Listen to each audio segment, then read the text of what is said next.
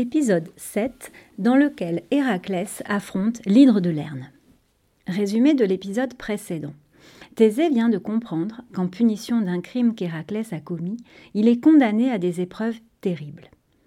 Thésée a assisté à la capture de la biche de Sérénie, l'une de ces épreuves, mais déjà une autre épreuve s'annonce. Thésée et Conidas marchaient sur les traces d'Héraclès. Il l'avait accompagné à Mycène et le suivait à présent vers la nouvelle épreuve qui l'attendait. Un épais brouillard enveloppait chaque être et chaque chose. On ne voyait pas plus loin que le bout de ses pieds. Thésée frissonna. Il n'aimait pas se marrer. Il avait beau être vaillant, il redoutait d'avancer ainsi à tâtons. Il se sentait prêt à affronter mille dangers, à condition de les voir. Souvent, les plus grands dangers qui guettent un homme sont invisibles à l'œil nu, murmura Conidas, comme en écho aux pensées de son élève. Les deux compagnons marchaient depuis longtemps lorsqu'une odeur épouvantable les prit à la gorge. D'un geste rapide, Conidas sortit de son sac deux foulards et fit signe à Thésée d'en nouer un sur son nez. Il se tenait en contrebas du chemin. De là, il pourrait apercevoir les voyageurs qui passeraient. Bientôt, un char apparut. C'était celui d'Héraclès, qu'Iolaos conduisait. Les deux hommes venaient, eux aussi, de se couvrir le visage d'un foulard. Je suis assez courageux pour supporter l'odeur immonde de ce monstre sans me cacher derrière un bout de tissu, grognait Héraclès. Iolaos soupira. Mais tu sais bien ce qu'on raconte sur l'hydre de Lerne, mon oncle. Son haleine est mortelle. Même si on la respire en dormant, on en meurt. Ce n'est pas une question de courage, c'est une question de réflexion. Iolaos avait du mal à trouver sa route dans ce brouillard. Il redoutait surtout que le cheval se prenne une patte dans le marécage et ne puisse plus s'en dégager. Il savait que l'hydre monstrueuse qu'Héraclès devait détruire habitait sous un platane près d'une source. Mais comment la trouver? Ce n'était sûrement pas Héraclès tout occupé à bougonner qui allait l'aider. C'est alors que sur le bord du chemin, une silhouette apparut. C'était celle d'une femme portant un casque et un bouclier.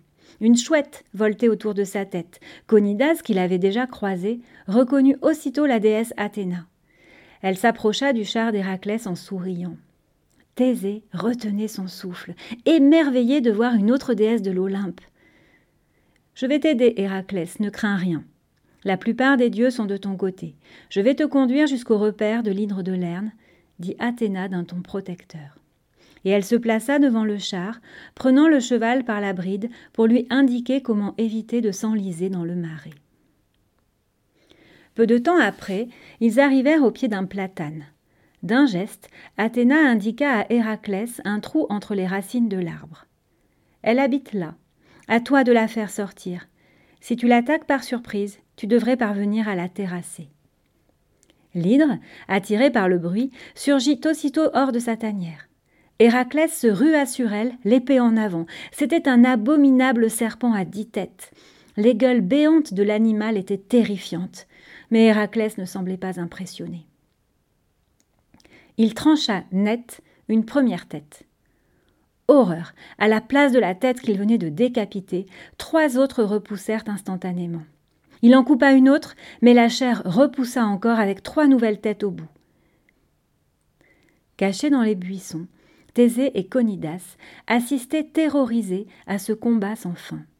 Héraclès coupait, coupait, et plus il coupait, plus il y avait de têtes menaçantes et sifflantes. C'est alors que Iolaos le tira doucement en arrière. Pendant qu'Héraclès engageait le combat, Iolaos avait mis le feu à un petit bosquet. Il brandit un tison enflammé. Héraclès comprit son plan. Il se rua à nouveau sur la monstrueuse bête. Chaque fois qu'il coupait une tête, Iolaos approchait son tison enflammé et brûlait la chair, l'empêchant ainsi de repousser. Héraclès et Iolaos se battirent longtemps. Pour vaincre définitivement l'hydre, il fallait atteindre la tête immortelle du monstre. Thésée avait tout de suite remarqué qu'une tête était différente des autres. Elle était recouverte d'or. C'est elle qu'Héraclès devait trancher coûte que coûte. Au moment où il s'en approchait enfin, un crabe géant surgit du marais.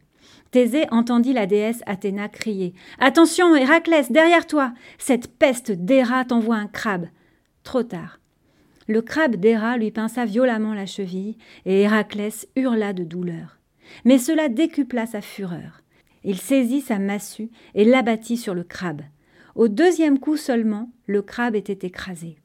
Héraclès se retourna vers l'hydre, ne prêtant plus attention au crabe mort.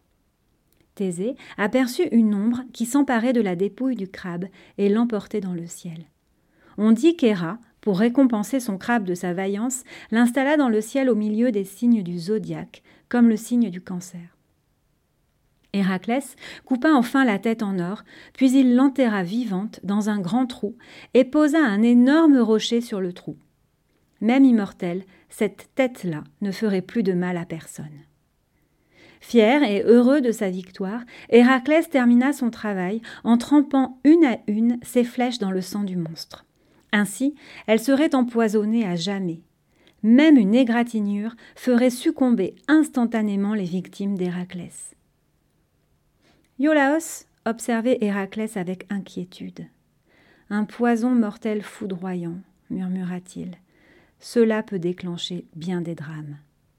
Il ne croyait pas si bien dire.